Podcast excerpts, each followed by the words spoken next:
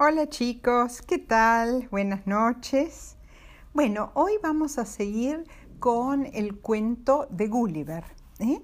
Eh, ya eh, fuimos con él a Lilliput, donde él era un gigante y los liliputenses eran chiquititos, chiquititos, chiquititos. Y después fuimos con él a Brobdingnag, donde él era chiquitito, chiquitito y la gente en la isla esa era gigante. Bueno, ahora vamos a conocer otra isla, eh, la isla de los Huenams. Ok, acá empieza la historia. Después de un tiempo en Londres, Gulliver compra un barco y se convierte en el capitán de su propio barco. El barco navega hacia los mares del sur, pero con todos los marineros eh, que eh, Gulliver había contratado, pero él empieza a tener problemas con los marineros. En un momento ellos lo encierran en su cabina y luego se amotinan contra él. Amotinarse quiere decir que se unen en contra de él. ¿Por qué? Porque se quieren convertir en piratas. Y Gulliver no quería ser un pirata. Entonces los marineros acercan el barco a una isla del Océano Pacífico y lo dejan a Gulliver en la isla, con comida y herramientas. Imagínense la tristeza de Gulliver, él que había comprado su barco con mucho esfuerzo ¿eh? y estos piratas le roban el barco. Eh, y él se pregunta, ¿dónde estará? ¿Dónde estará? ¿Que ¿Dónde está esta isla? Empieza a caminar para explorar qué tipo de isla es y si estaba habitada, si había gente viviendo ahí. En el camino ve una, eh, una, manada de animales bastante deformes, muy olorosos, con mucho pelo en la cabeza y en otras partes del cuerpo. Parecen ágiles, mm, se mueven rápido, pero pasan mucho tiempo sentados sobre sus colas. Las hembras tienen menos pelo que los machos y se les ven bien los pechos. Están todos desnudos. Todos son bastante violentos y se pelean, entre ellos, pero también son asustadizos. Cuando Gulliver se acerca a uno de ellos, los otros le empiezan a tirar bollitos de caca muy olorosa y Gulliver decide escapar. Pero justo en ese momento llega alguien a rescatarlo. Un caballo gris, hermoso, hermoso, con cara de bueno, que en cuanto aparece, la manada de criaturas deformes se alejan. El caballo gris lo mira a Gulliver con mucho interés, y lo que más le llama la atención es su ropa. En ese momento aparece otro caballo, y los dos caballos empiezan a conversar entre ellos. Y lo que más le sorprende a Gulliver es que algo les entiende de las palabras. Entiende, o sea, los caballos hablan, él no entiende qué dicen, pero hablan.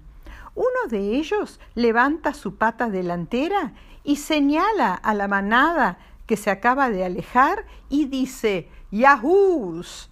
Y parece preguntarle a Gulliver si él también es un Yahoo. Gulliver, muy sorprendido, no contesta, y entonces los caballos lo llevan a una de sus casas. En el jardín de la casa o en la parte de atrás de la casa hay un corral y en el corral hay algunos de estos animales deformes comiendo carne cruda. Gulliver los empieza a mirar con más atención y se dan cuenta que de aspecto, en el cuerpo, son como él, pero mucho más primitivos.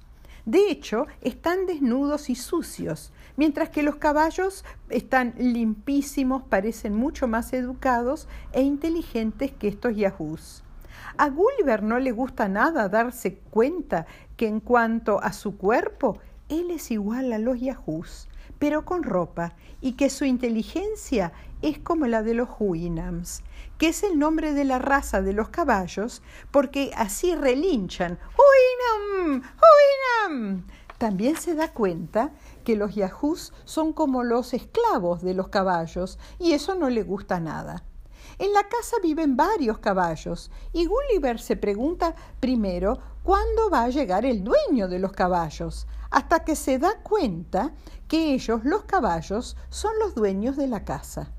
Gulliver con gestos les muestra que tiene hambre y entonces los caballos le dan un pedazo de carne cruda, pero a Gulliver no le gusta la carne cruda, entonces le dan leche. Como los caballos comen avena, él les da a entender que puede hacerse pancitos de avena. Luego, como ya es de noche, lo hacen dormir sobre paja, que es pasto seco, como si fuera uno de los yahoos. Al otro día Gulliver empieza a aprender el idioma de los caballos y estos están muy impresionados por lo inteligente que es Gulliver. Después de tres meses ya puede comunicarse perfectamente con ellos. Les cuenta que él viene de un país lejano que se llama Inglaterra, pero a los caballos les cuesta creerle y lo llaman Yahoo. Él como, los, esos animales horribles. Y eh, Gulliver se enoja y les dice que él es distinto y lo empiezan a llamar Gulliver. Él les cuenta que en Inglaterra a los caballos se los usa para ir de un lado al otro, que tiran de carros, que participan en carreras y que ayudan a cultivar la tierra. Los Winams no lo pueden creer. ¿Cómo los Yahoos, que son tan brutos, pueden ser dueños de los caballos? El caballo le da, el caballo gris le da una habitación y Gulliver se hace una cama, una mesa y una silla. También se hace más ropa para poder cambiarse. Se queda con ellos más de dos años.